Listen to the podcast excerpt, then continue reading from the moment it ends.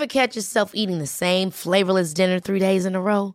Dreaming of something better? Well, HelloFresh is your guilt-free dream come true, baby. It's me, Kiki Palmer. Let's wake up those taste buds with hot, juicy pecan-crusted chicken or garlic butter shrimp scampi. Mm. Hello Fresh. Stop dreaming of all the delicious possibilities and dig in at HelloFresh.com. Let's get this dinner party started.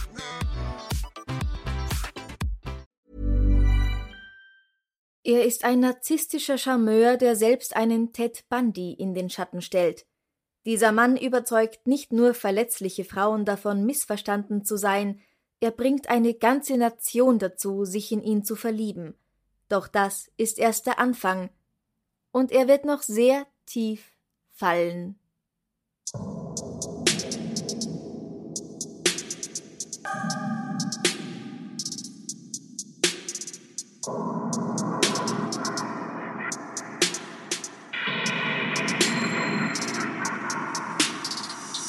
Servus. Hallo. Herzlich willkommen bei Darf's ein bisschen Mord sein? Dein Podcast zum Thema wahre Verbrechen. Mein Name ist Franziska Singer. Und ich bin Philipp von Verbrechen von nebenan. Wir machen heute unsere erste Kooperation Ja. zu einem ganz besonderen Fall, den du dir ausgesucht hast, Philipp. Ja, aber wenn du ganz ehrlich bist, hattest du den Fall ja auch schon im Hinterkopf. Also es ist ja nicht so, dass ich dich jetzt völlig kalt erwischt habe damit. Ja, natürlich. Na, ich habe äh, tatsächlich schon ganz lange davon geträumt, den Fall mal zu machen, weil ich den unglaublich spannend finde. Und ich habe gedacht, wenn ich dann das erste Mal einen österreichischen Fall mache, dann möchte ich den natürlich mit meinem österreichischen Lieblingspodcast machen. Und da kamst jetzt nur du in Frage. Und das ehrt mich sehr. Also ihr könnt heute bei uns und auch beim Philipp bei Verbrechen von nebenan eine Folge hören zum selben Thema aus zwei unterschiedlichen Perspektiven. Einmal aus der deutschen und einmal aus der österreichischen. Oder einmal aus deiner, einmal aus meiner. Genau, ich bin sehr gespannt, weil ich habe dir den Fall ja in meiner Folge auch schon erzählt und jetzt bin ich gespannt, wie sozusagen deine Perspektive ist. Jetzt bin ich mal der Gast und darf lauschen. Da freue ich mich schon sehr drauf. Bevor wir beginnen, möchte ich darauf hinweisen, dass es zahlreiche Möglichkeiten gibt, diesen Podcast zu unterstützen. Mehr dazu gibt's am Ende dieser Folge. Am 6. Dezember 1990 meldet sich der Lebensgefährte der 31-jährigen Heidemarie Hammerer bei der Polizei. Sie ist am Morgen nicht von ihrer Arbeit im Bregenzer Rotlichtmilieu zurückgekommen. Zuletzt ist sie zwischen 11 und 12 Uhr nachts in ihrer üblichen Gegend gesehen worden. Eine Abgängigkeitsanzeige wird erstattet. Es gibt Aufrufe in den Medien. Die Spurensicherung untersucht das Auto der Vermissten, das immer noch gegenüber vom Bregenzer Bahnhof steht und ihre Absteige in der Vorklostergasse 39. Doch sie finden nichts Verdächtiges. Am 31. Dezember macht ein Mann im Lustenauer Ried einen grausigen Fund. In einem Waldstück entdeckt er die Leiche einer Frau, weil sein belgischer Schäferhund sie wittert. Der leblose Körper befindet sich in Bauchlage, Kopf und Körper sind mit einem Blouson bedeckt. Sie weist Verletzungen an Kopf, Hals und Körper auf. Als Todesursache wird Strangulation kombiniert mit Erstickung festgestellt. Jemand hat ihr ihre eigene Unterhose tief in den Rachen gestopft. Die Tote ist die Vermisste Heidemarie Hammerer. Wer sie getötet haben könnte, ist unklar. An ihren Kleidungsstücken können jedoch zwei Fasertypen sichergestellt werden, die zu keinem Textil aus ihrem Lebensbereich passen. Ja, und die Textilien werden ja später auch noch eine wichtige Rolle spielen, wie ich mich erinnere. Da hast du recht. Nur wenige Tage später, am 5. Januar 1991, wird eine stark verweste Frauenleiche in Gradkorn in der Nähe von Graz entdeckt. Sie liegt in einem Bachbett in einem Wald. Sie liegt auf dem Bauch, ist nackt und teilweise mit Zweigen bedeckt. An ihrem Körper und am Hals werden Verletzungen festgestellt. Vermutlich wurde sie mit einem Gegenstand erdrosselt. Die genaue Todesursache ist aufgrund der starken Verwesung der Leiche aber nicht mehr exakt rekonstruierbar. Die Tote heißt Brunhilde Masser. Sie ist 41 Jahre alt. Zu diesem Zeitpunkt ist sie bereits gute zwei Monate abgängig. Am 26. Oktober 1990 war sie gegen Mitternacht zum letzten Mal an ihrem Standort in der Griesgasse in Graz gesehen worden. Darf ich eine, Zwischen eine deutsche Zwischenfrage stellen? Ja. Abgängig ist wahrscheinlich das österreichische Wort für vermisst, oder? Sie geht ab. Also ich kann mir schon, ich konnte mir jetzt herleiten, was es bedeutet. Sie geht ab. Okay, alles klar. Ja. Gut wieder was gelernt. Am 7. März 1991 wird Elfriede Schrempf gegen 23 Uhr im Bereich Volksgartenstraße in Graz das letzte Mal lebend gesehen.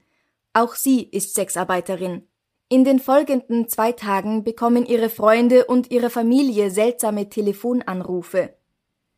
Elfriedes Leiche wird am 5. Oktober 1991 in einem Waldgebiet in Lichtendorf im Bezirk Leibniz gefunden, circa 20 Kilometer vom Ort ihres Verschwindens entfernt.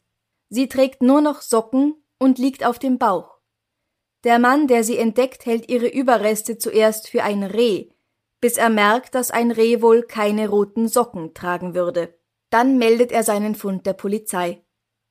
Elfriedes Leichnam ist so stark zersetzt, dass ihre Todesursache überhaupt nicht mehr feststellbar ist.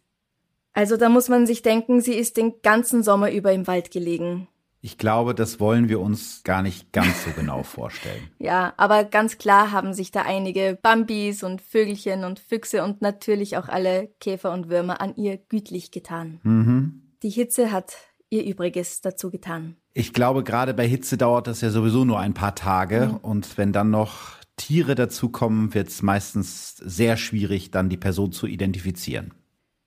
Am 4. August 1991 wird die Leiche der 23-jährigen Silvia Zagler in einem Waldgebiet bei Wien gefunden. Sie ist bereits seit vier Monaten abgängig. Zuletzt wurde sie am 8. April gegen 22 Uhr auf einem Wiener Straßenstrich gesehen. Silvias Körper liegt auf dem Bauch, völlig nackt, mit Gräsern und Ästen bedeckt. Aufgrund der fortgeschrittenen Verwesung kann auch ihre Todesursache nicht mehr festgestellt werden. Ein gewaltsamer Tod ist jedoch mit Sicherheit anzunehmen. Am 16. April 1991 wird auch die 25 Jahre alte Wienerin Sabine Moizzi zum letzten Mal gesehen. Ihre Leiche, die bis auf einen hochgeschobenen Body völlig nackt ist, wird einen Monat später in einem Waldgebiet bei Wien gefunden. Sie liegt auf dem Bauch und ist mit Laub bedeckt. Eine Damenstrumpfhose wurde mehrmals um ihren Hals gelegt und im Nacken fest verknotet. Der Tod dürfte durch diese Strangulation eingetreten sein. Nur zwei Wochen später wird die 32-jährige Regina Prehm gegen 23.30 Uhr zum letzten Mal lebend gesehen. Ihr Leichnam wird erst ein Jahr später, im April 1992, gefunden. Ihre genaue Lage bzw. die Todesursache können aufgrund der Skelettierung ihres Körpers nicht mehr festgestellt werden. Ihr Leichnam ist noch teilweise bekleidet. Im Oktober 1991 erhält Regina Brems Gatte auf seiner Geheimnummer, die auf Visitenkarten verzeichnet ist, die sie bei sich trug, anonyme Telefonanrufe zu dem Mord an seiner Frau.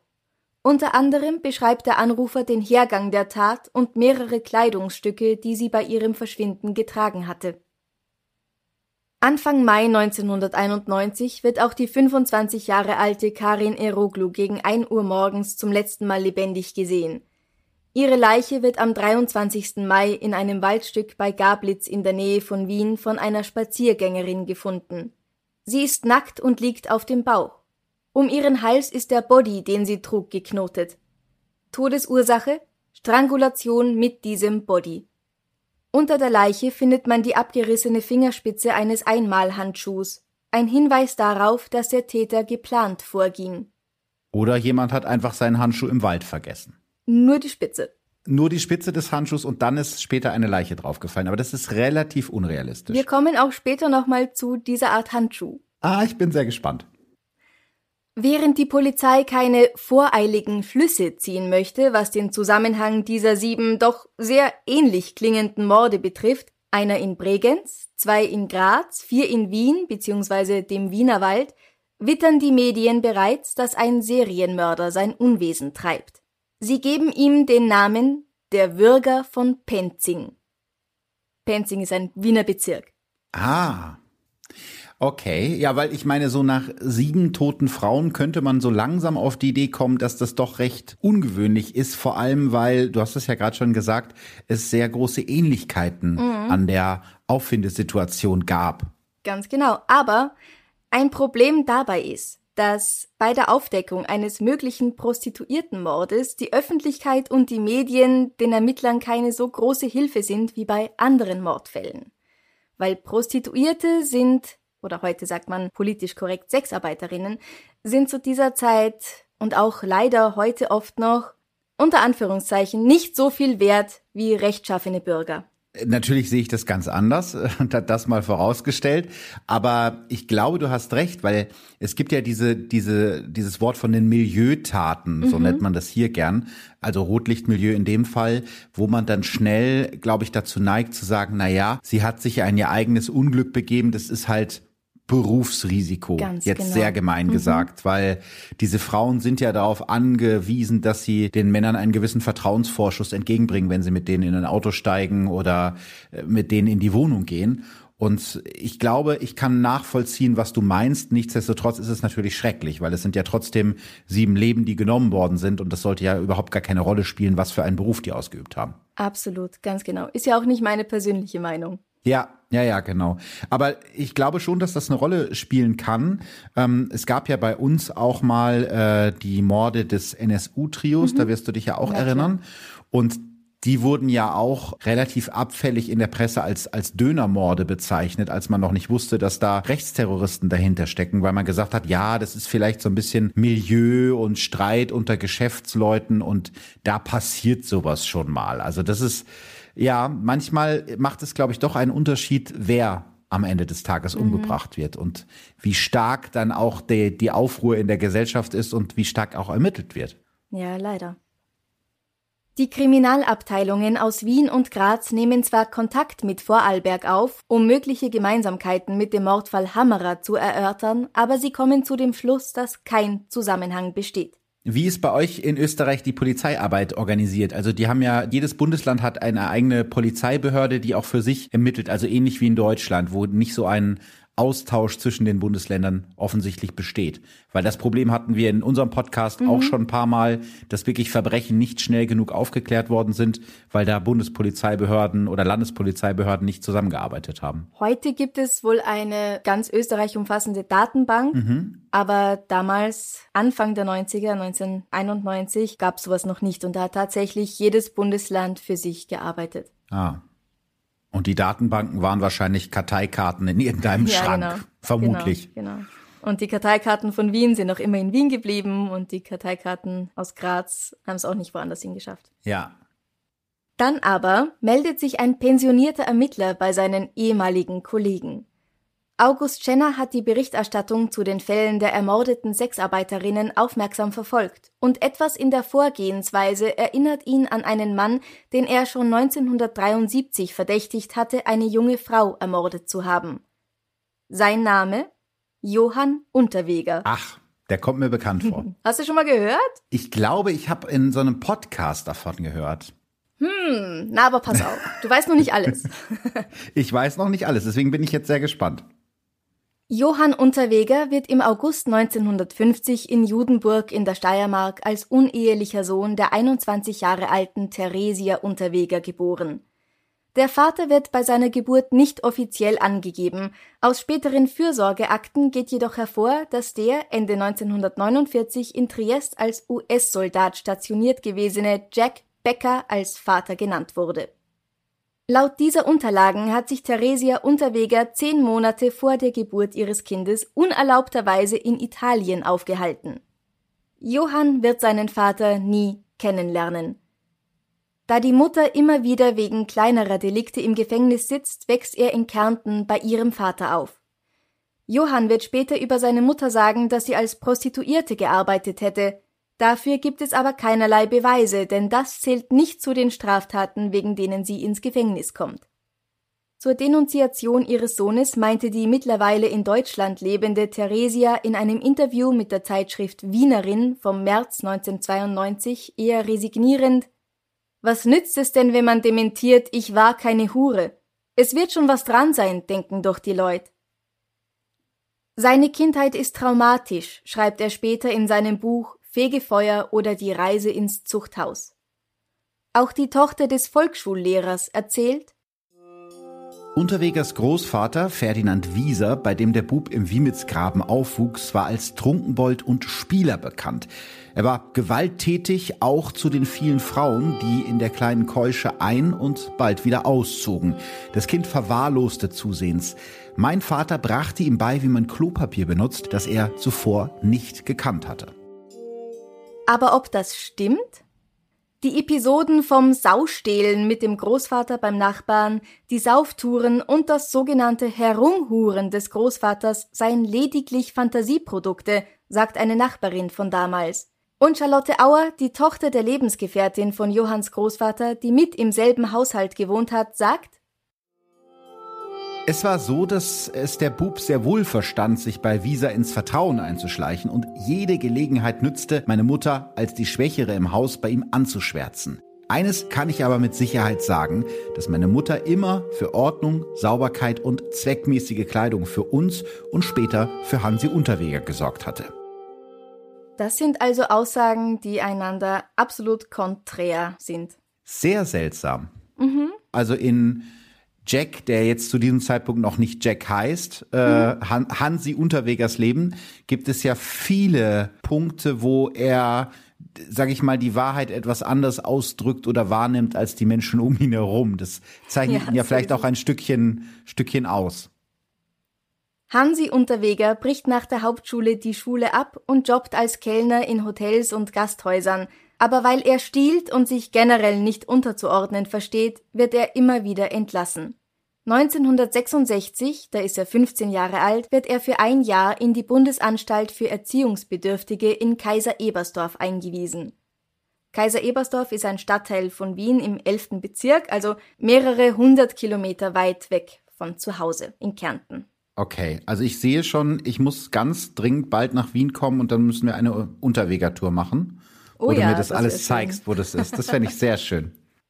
Auch nach seiner Entlassung aus der Besserungsanstalt fällt er immer wieder polizeilich auf. Er begeht weitere Diebstähle und Einbrüche, er misshandelt Frauen, entführt und bedroht verschiedene Personen und zwingt Frauen zur Prostitution. Wann Johann Unterweger beginnt, sich Jack zu nennen, ist mir nicht bekannt, aber weil er unter diesem Namen dann berühmt geworden ist, werde ich ab hier diesen Namen verwenden. Also Hansi wird Jack. Genau wie sein Vater. Am 22. Oktober 1973 versucht Unterweger in seinem Wagen die junge Krankenschwester Maria zu vergewaltigen, die per Anhalter von Kitzbühel zu ihrem Arbeitsplatz im Krankenhaus von St. Johann in Tirol fährt. Er wirkt sie mit beiden Händen und reißt ihr das Seidentuch vom Hals, um damit ihre Hände zu fesseln. Als das Anlegen der Fesseln nicht nach seiner Vorstellung funktioniert, beginnt er sie zu schlagen und zerrt ihr gewaltsam die Strumpfhose vom Leib. Erst als Maria ihn lautstark anbrüllt, lässt er von ihr ab. Er fährt sie zu ihren Eltern zurück und sie wird in das Krankenhaus eingeliefert. Für diese Tat wird er zu drei Jahren Freiheitsentzug verurteilt. Die muss er jedoch anscheinend nicht zur Gänze absitzen, denn im Juni 1974 schon, da ist Jack Unterweger 24 Jahre alt, lernt er eine Frau namens Anneliese kennen, mit der er in die Schweiz reist. Dort macht das Paar die Bekanntschaft einer Frau namens Barbara. Bald darauf gehen beide für ihn auf den Strich. Als Barbara von der Schweizer Polizei aufgegriffen und in ihre Heimat Deutschland abgeschoben wird, folgt ihr Jack.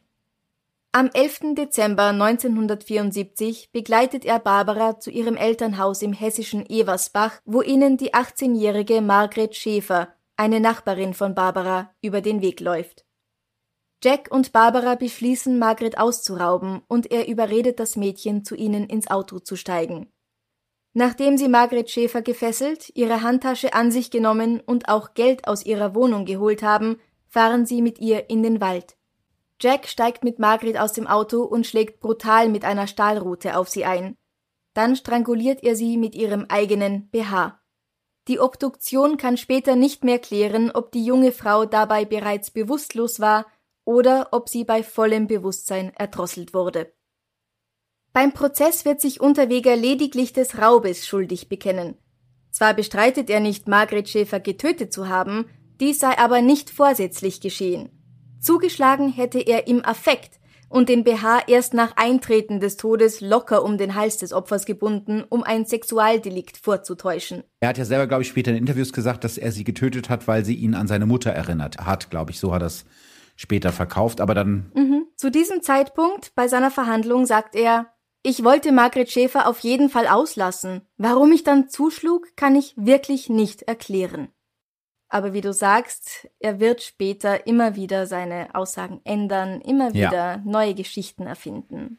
Das zieht sich ein bisschen durch sein Leben. Ne? Es fängt schon in der Kindheit an, wo viele Sachen nicht so ganz stimmen und da geht's dann weiter, ja? Mhm.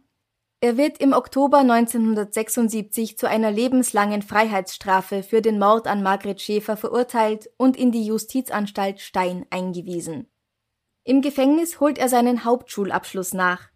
Dann setzt er alles daran, mit relevanten Persönlichkeiten der österreichischen Literaturszene und mit Leuten, die sich für die Resozialisierung von Häftlingen einsetzen, in Kontakt zu treten.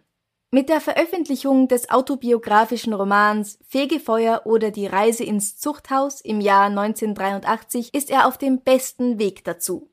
1985 folgt das Theaterstück Endstation Zuchthaus, dessen Uraufführung im Wiener Volkstheater der Häftling sogar selbst beiwohnen darf. Er bringt eine Literaturzeitschrift heraus, für die unter anderem die spätere Literaturnobelpreisträgerin Elfriede Jelinek etwas beiträgt und 1989 erhält er den Ingeborg Drewitz Literaturpreis für Gefangene. Er beginnt außerdem für die ORF-Sendung Das Traummännlein kommt Gute Nachtgeschichten für Kinder zu schreiben. Was wenn man darüber nachdenkt, absolut verrückt ist. Gerade für seine Kindersendung schreibt ein Frauenmörder gute Nachtgeschichten. Gut, ich wusste, dass ihr in Österreich manchmal einen speziellen Geschmack habt, und das ist schon sehr speziell. Nein, aber es ist, es ist, oder? Also in, in heutiger Zeit kann man sich das gar nicht richtig vorstellen. Dass das es ist heute sehr schwer vorzustellen. Ja. ja. Aber vor 30 Jahren kein Problem. Offensichtlich. Viele Prominente glauben an die Läuterung dieses Mannes. Auch der Leiter der Vollzugsanstalt Stein, Karl Schreiner, zeigt sich in einem Brief an den ORF-Journalisten Peter Huemer überzeugt. Der heutige Mensch Unterweger ist von seiner künstlerischen Arbeit geradezu besessen und voll auf diese orientiert. Für kriminelle Aktivitäten scheint kaum mehr Raum vorhanden und ich persönlich bin sicher, dass er sich in Freiheit voll bewähren würde. Ich glaube, man muss auch dazu sagen, dass dieser Direktor schon zu Haftzeiten von Jack Unterweger ihn als seinen Lieblingshäftling bezeichnet hat und ihm auch mhm. einige Annehmlichkeiten ermöglicht hat, die wahrscheinlich nicht jeder Häftling dort in Stein bekommen hat. Dass er auch Ausgang bekommen hat, um ins Theater zu Zum gehen. Zum Beispiel. Natürlich zu seiner eigenen Premiere, das ist schon was Großes, aber ja, absolut ungewöhnlich. Sowas passiert nicht alle Tage in Österreich. Jack Unterweger war wirklich so der Vorzeigehäftling er durfte ja auch im Gefängnis äh, lesen aus seinem Buch, hat da Besuch empfangen, äh, mhm. viele Prominente aus Österreich, die dann wirklich auch mal wahrscheinlich so ein bisschen Katastrophentourismus mal ins Gefängnis gehen wollten, um sich das mal anzuschauen. Ja. Ich glaube nicht, dass jeder Häftling dort die, diese Chancen bekommen hat, die der Jack bekommen hat. Nein, ganz bestimmt nicht. Stein ist auch kein kleines Gefängnis, es ist das zweitgrößte Gefängnis Österreichs. Hm. Im Mai 1990 wird er nach nur 15 Jahren Haft, also wirklich zum frühestmöglichen Zeitpunkt bei einer sogenannten lebenslangen Haft, bedingt entlassen. Nur kurz zur Info. Lebenslang bedeutet in Österreich meist eine Haftstrafe von rund 20, 22 Jahren.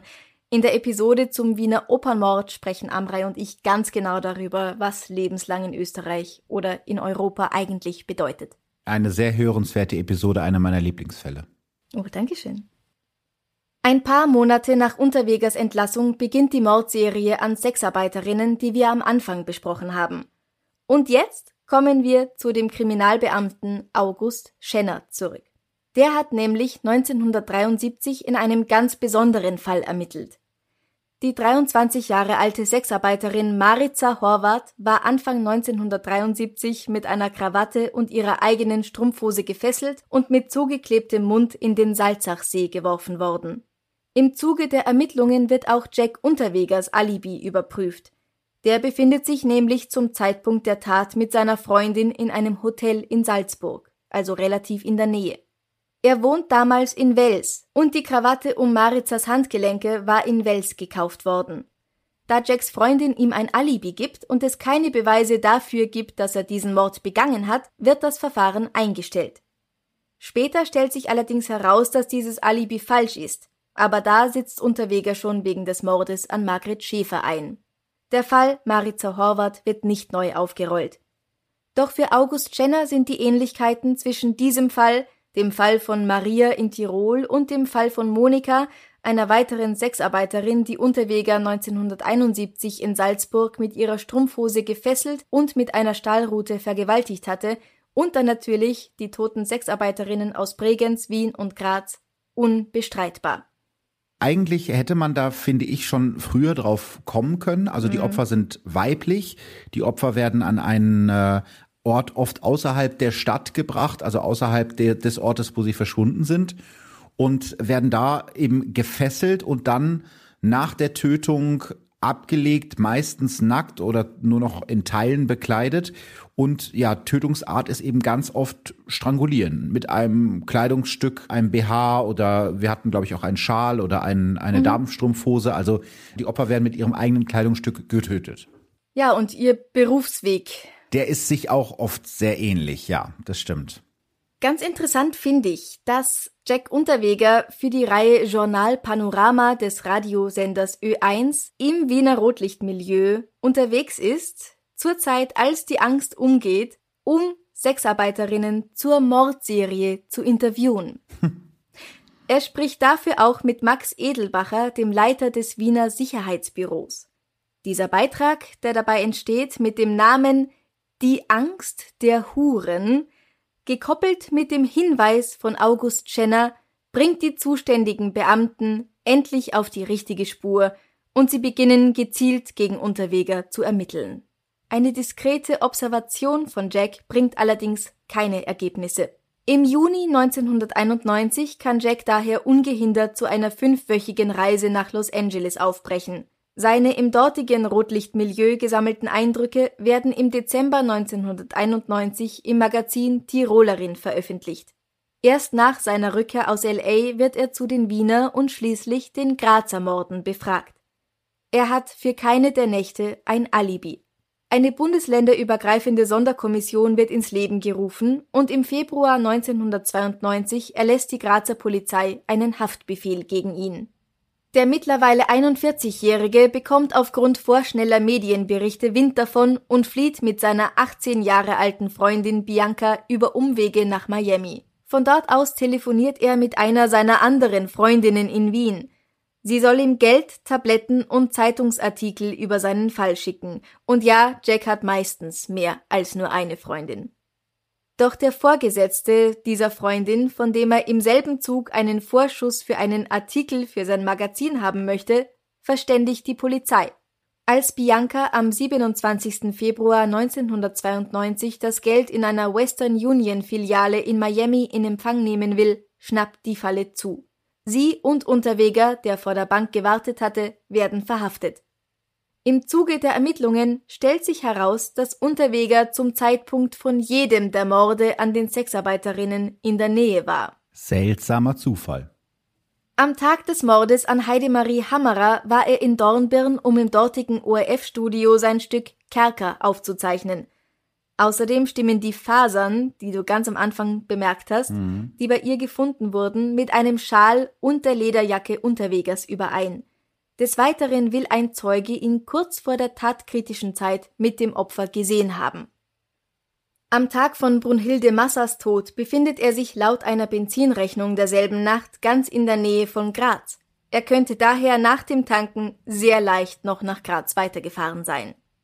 Als Elfriede Schrempf im März 1991 verschwindet, ist er wegen einer Lesung und der Aufführung seines Stücks Schrei der Angst, in dem er die Hauptrolle selbst spielt, ebenfalls in der Steiermark. Als die Frauen in Wien verschwinden, hält er sich nicht nur ebenfalls in Wien auf, er verkehrt auch noch beruflich im fraglichen Strichgebiet und kann kein präzises Alibi anbieten. Ich finde es sehr schön, wenn man sagen kann, ich verkehre dort beruflich. Ich bin dort natürlich nicht privat unterwegs. Ich mache eine Reportage. Ich bin beruflich im Rotlichtmilieu. Ne? Ja. Schatz, wenn du fragst, das ist alles beruflich hier. Das wirkt dann auch so gleich. Wie auch die Damen. Äh, übrigens. Stimmt, ja, so gesehen schon. Rudolf Prehm, der Mann der ermordeten Regina Prehm, gibt an, den anonymen Anrufer im Februar 1992 anhand einer Radiosendung als Jack Unterweger identifiziert zu haben. Zusätzlich findet er im Mai 1992 in der Wohnung Tagebuchaufzeichnungen seiner verstorbenen Gattin, wonach diese mit dem Verdächtigen Kontakt hatte. Und zu guter Letzt ist da noch die auch bereits erwähnte abgerissene Fingerkuppe eines Gummihandschuhs, die bei Karin Erolu gefunden wurde. Solche Handschuhe werden auch in Unterwegers Stück Schrei der Angst verwendet. Ah, der abgeschnittene Finger des Handschuhs lag da doch nicht so ganz zufällig. Vielleicht war alles nur ein blöder, blöder Zufall. Wobei man sich schon fragt, wenn ich jetzt jemanden umgebracht habe, baue ich dann Hinweise auf mich als Täter in ein Theaterstück ein. Das zeugt ja schon von entweder sehr großer Dummheit oder von sehr großer Überzeugung davon, dass man mich sowieso nicht schnappen kann. Naja, so Einmalhandschuhe werden überall verkauft, kann jeder haben. Stimmt. Andererseits, wenn er es war, dann hat er halt verwendet, was sowieso bei der Hand war. Stimmt, so kann man es natürlich auch sehen, ja. Nicht nur in Österreich recherchiert Unterweger über das Rotlichtmilieu. Bereits im September 1990 hat er für eine österreichische Zeitschrift im Prager Nachtleben recherchiert. Und auch da gibt es eine Tote zu beklagen. Am Morgen des 15. September 1990 wird die 20-jährige Verkäuferin Blanka Botschkova, die fallweise auch als Sexarbeiterin arbeitet, im Bezirk Prag-West in einem Bachbett aufgefunden. Sie liegt auf dem Rücken und trägt nur noch ihre Kniestrümpfe. Die Leiche ist teilweise mit Zweigen bedeckt. Es werden keine sexuellen Aktivitäten nachgewiesen. Sie weist jedoch zahlreiche Verletzungen am ganzen Körper auf. Als Todesursache stellen die Gerichtsmediziner Erwürgen und Erdrosseln fest. An den Fingernägeln der linken Hand können Hautreste gesichert werden, die einen Täter mit Blutgruppe B in Betracht kommen lassen. Unterweger hat Blutgruppe B und er hat sich an diesem Tag in der Gegend, aus der Blanca verschwunden ist, aufgehalten. Er leugnet die Tat. Die Polizei erhält für ein Alibi jedoch keine überprüfbaren Angaben. Die Ermittler jagen nun auch in Los Angeles, wo sich Jack ja einige Wochen aufgehalten hat, um Sexarbeiterinnen zu interviewen, einige bekannte Parameter durch VICAP, das Violent Criminal Apprehension Program.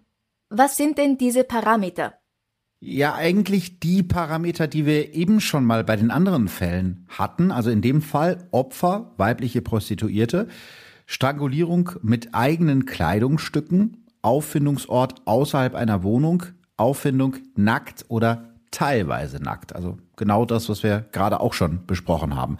Mhm. Im gesamten YCAP-System waren 631 Mordfälle an Sexarbeiterinnen gespeichert. Wird die Anfrage mit allen Variablen wie oben durchgeführt, verbleiben vier Fälle für den Großraum Los Angeles.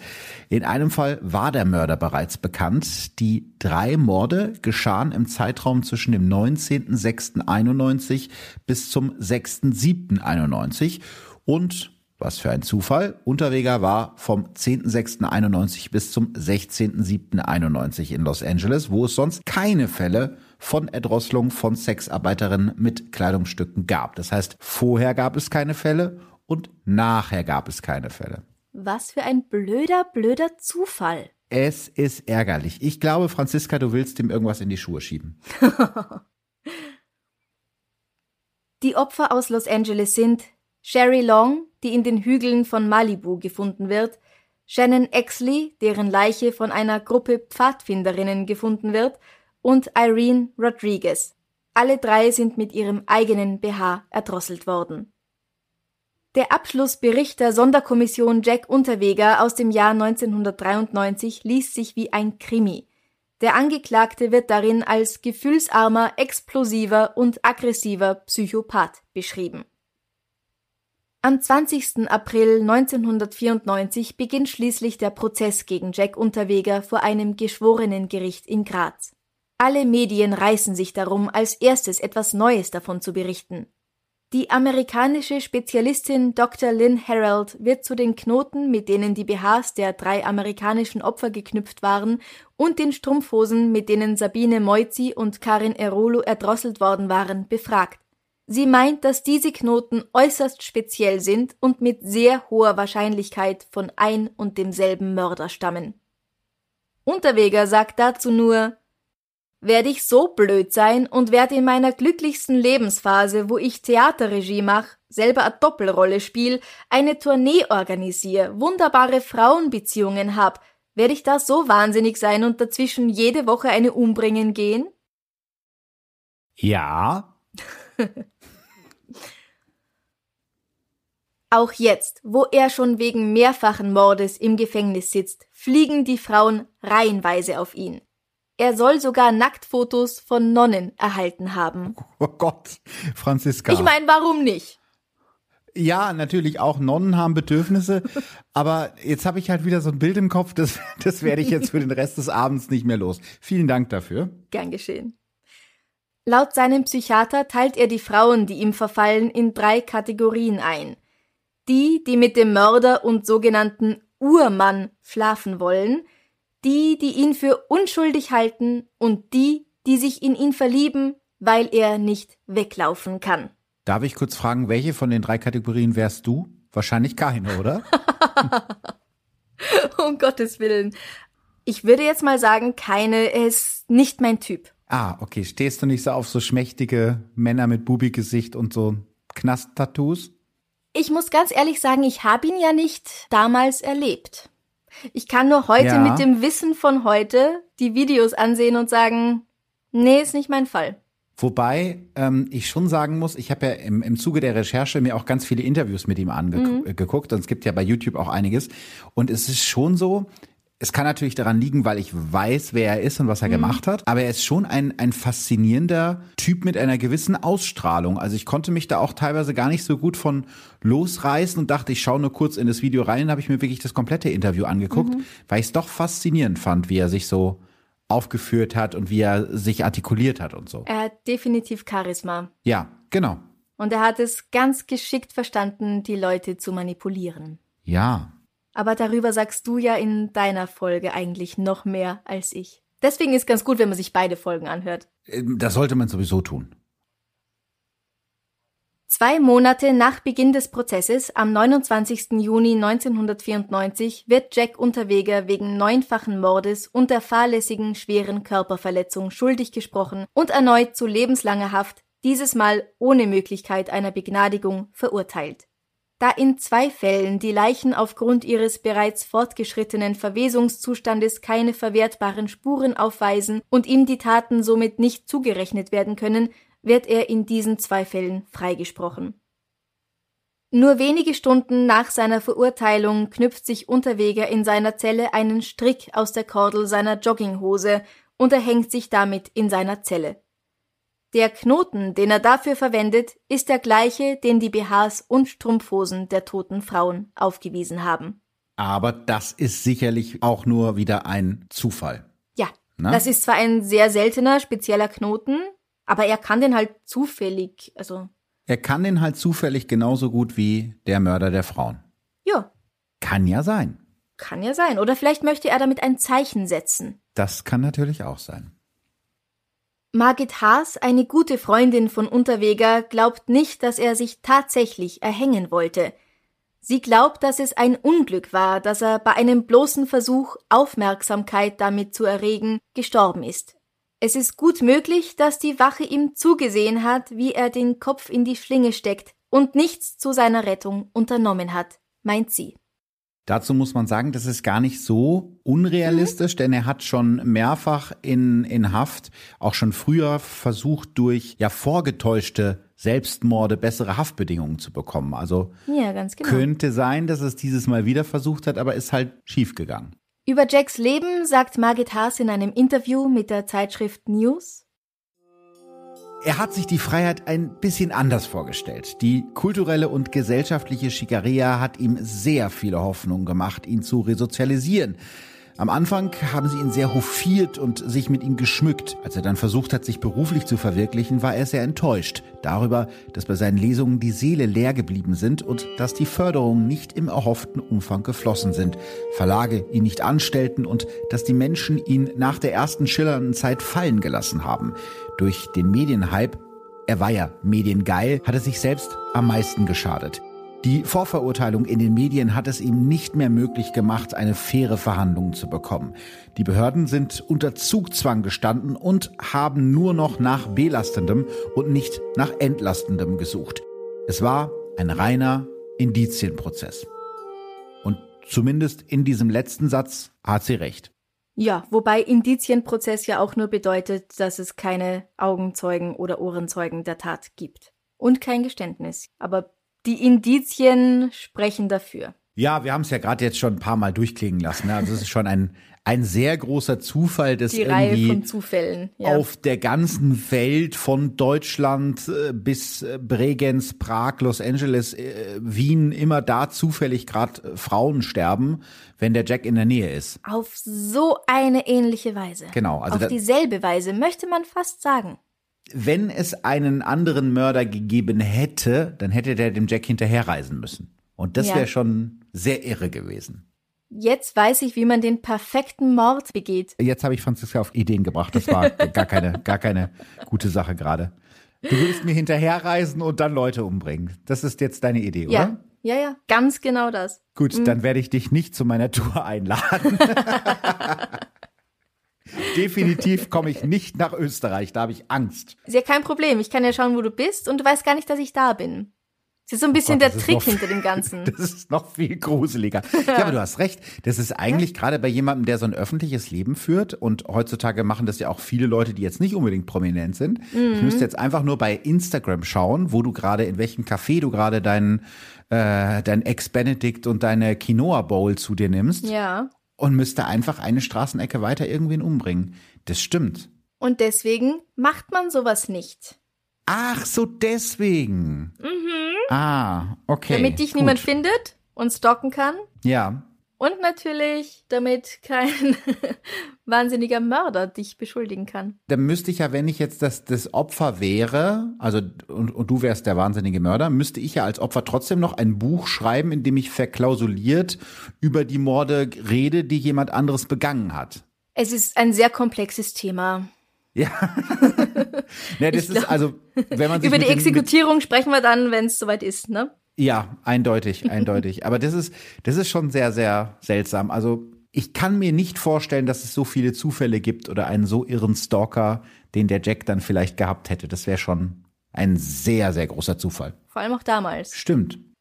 Das Urteil muss man aber auch noch sagen. Das Urteil in diesen neun Fällen wurde niemals rechtskräftig, weil das Verfahren, wie es das österreichische Strafrecht für einen solchen Fall eben vorsieht, mit Jack Unterwegers Tod eingestellt wurde.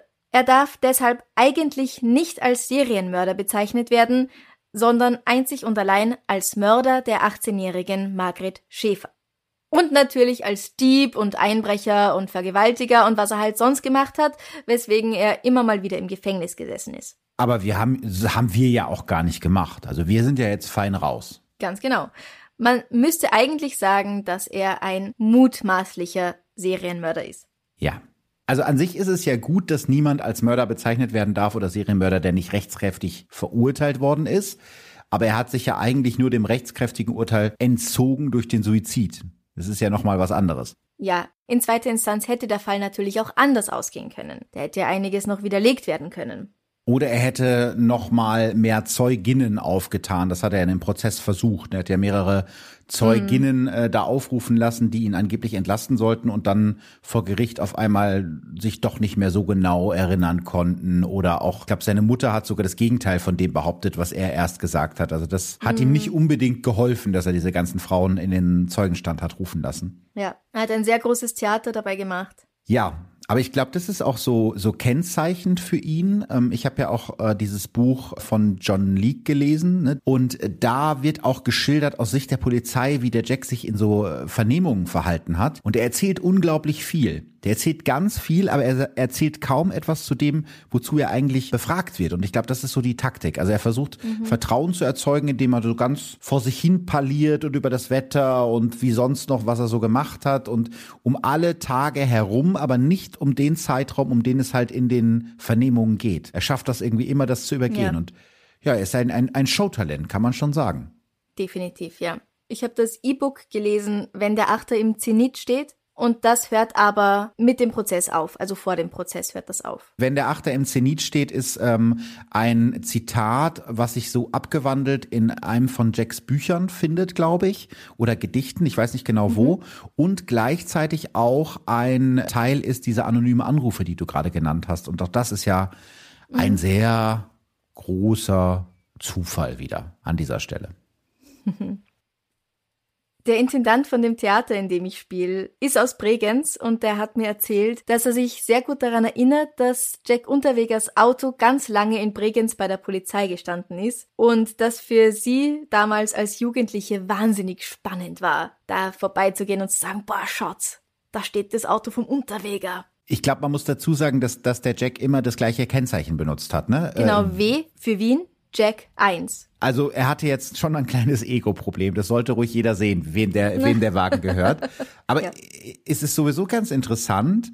Ich habe das Gefühl, dass wenn man so Zeitzeugenberichte auch liest oder Interviews von Leuten, das wurde schon mit so einem gewissen Gruselfaktor sich angeguckt, aber es war keine wirkliche Ablehnung oder kein, kein Hass, den man normalerweise erwarten würde bei einem, bei einem Serienmörder, sondern es war eher so, ach ja, okay, der Jack, ah, das ist schon so.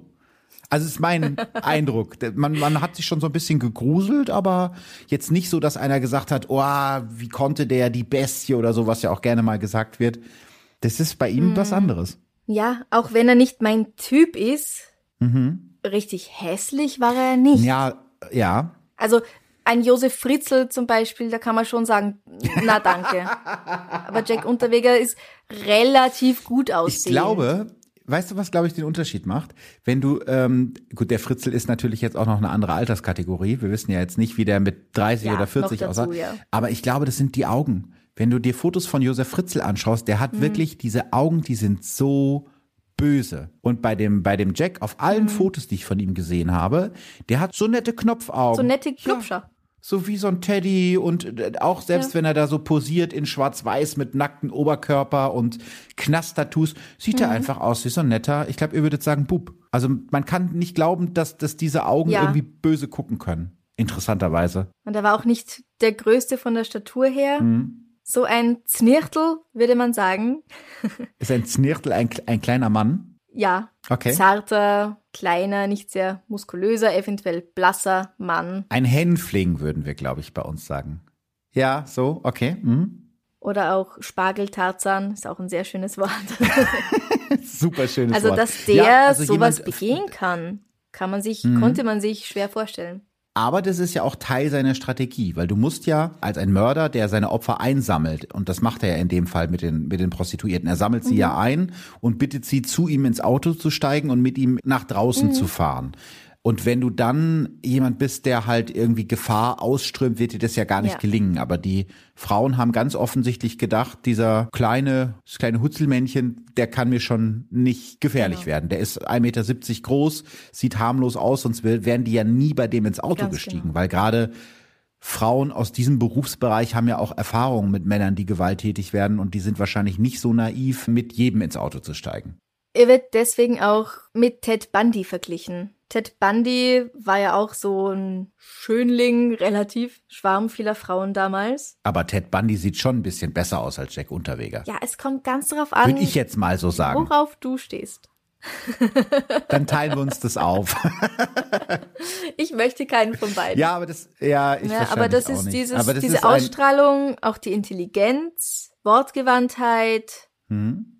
Gepaart mit einem nicht furchteinflößenden Äußeren. Und dann ist oft schwierig zu sagen. Ja, und das ist, ist ja wirklich auch bei, bei Ted Bundy war es ja so, wo wirklich alle Beweise gegen ihn mhm. gesprochen haben, waren immer noch ganz viele, und so ging es ja beim, beim Jack auch, ganz viele von seiner Unschuld ja. überzeugt, weil die sich das überhaupt nicht vorstellen konnten, dass so ein ja mittlerweile gebildeter und eloquenter Mann, also die, ich glaube, dieser Gedanke ist auch oft, der hat das doch gar nicht nötig. Ja. Ja. Der kann ja die Frau auch so haben, der genau. muss ja gar nicht so. Das ist ja dieser Gedanke, der da auch oft hintersteckt. Genau. Ne? Ja.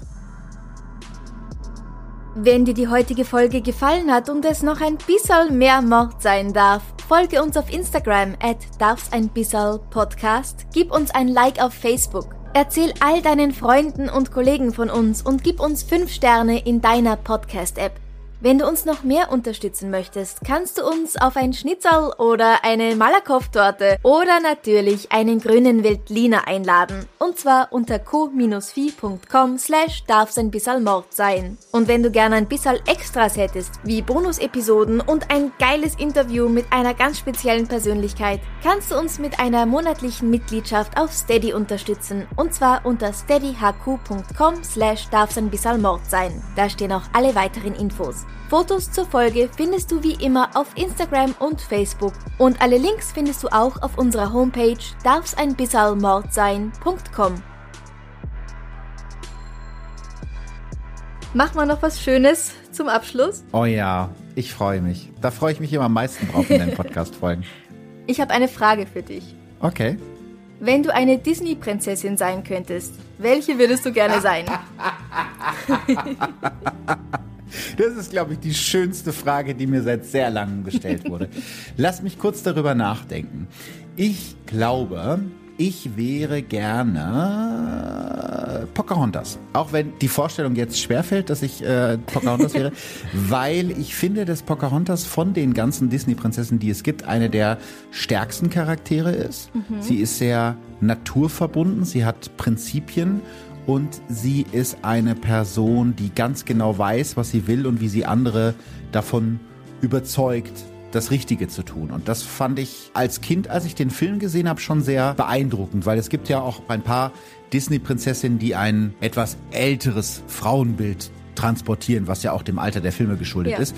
Und so ist Pocahontas eigentlich nicht. Also sie ist ja schon eine von den moderneren Disney-Prinzessinnen. Mhm. Aber jetzt würde ich gerne wissen, welche Prinzessin wärst du denn gern? Ich weiß nicht, ob sie wirklich eine Disney-Prinzessin ist. Ich glaube fast nicht.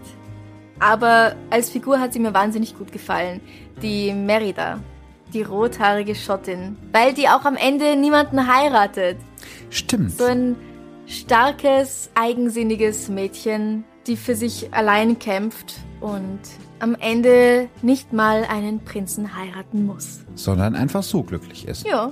Jetzt weiß ich gar nicht, ob Pocahontas am Ende des Films auch heiratet. Das weiß ich auch nicht. Sollten wir den vielleicht nochmal anschauen. Auf jeden Fall rettet sie die Natur. So. Ja, das ist auch wichtig, ja. Das, das ist auch wichtig. Ich frage mich allerdings schon ein bisschen, wie lange du darüber nachgedacht hast, welche Frage du mir am Ende stellen könntest und warum du ausgerechnet auf die gekommen bist. Das würde mich schon interessieren, Franziska. Die Idee ist mir eigentlich kurz vor der Aufnahme gekommen. Da saß ich noch am Balkon, gedacht, oh Gott, was frage ich ihn denn? Ja, nehmen wir das. Also schön. Wie gesagt, ich habe lange keine so schöne Frage mehr gestellt bekommen. Ich habe mich sehr darüber gefreut. Aber jetzt möchte ich kurz noch wissen, wo wir jetzt bei Disney-Prinzessinnen sind. Mhm. Ist denn Merida auch dein Lieblings-Disney-Film?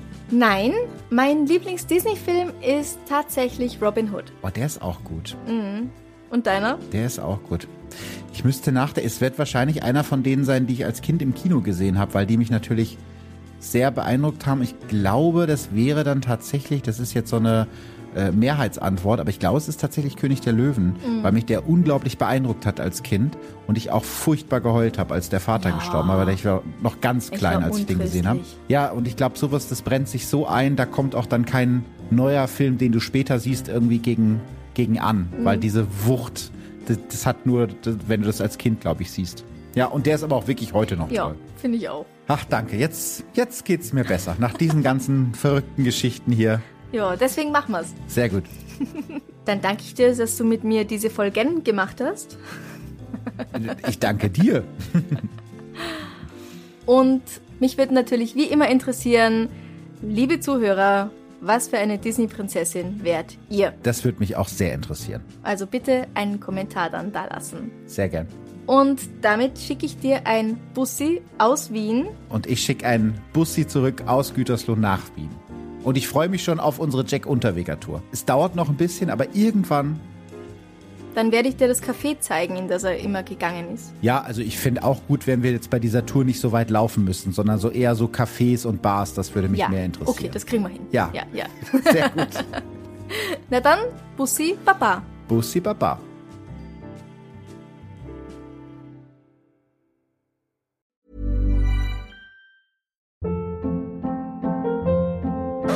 Hold up. What was that? Boring. No flavor. That was as bad as those leftovers you ate all week. Kiki Palmer here, and it's time to say hello to something fresh and guilt-free. Hello Fresh. Jazz up dinner with pecan-crusted chicken or garlic butter shrimp scampi. Now that's music to my mouth. Hello Fresh. Let's get this dinner party started. Discover all the delicious possibilities at hellofresh.com.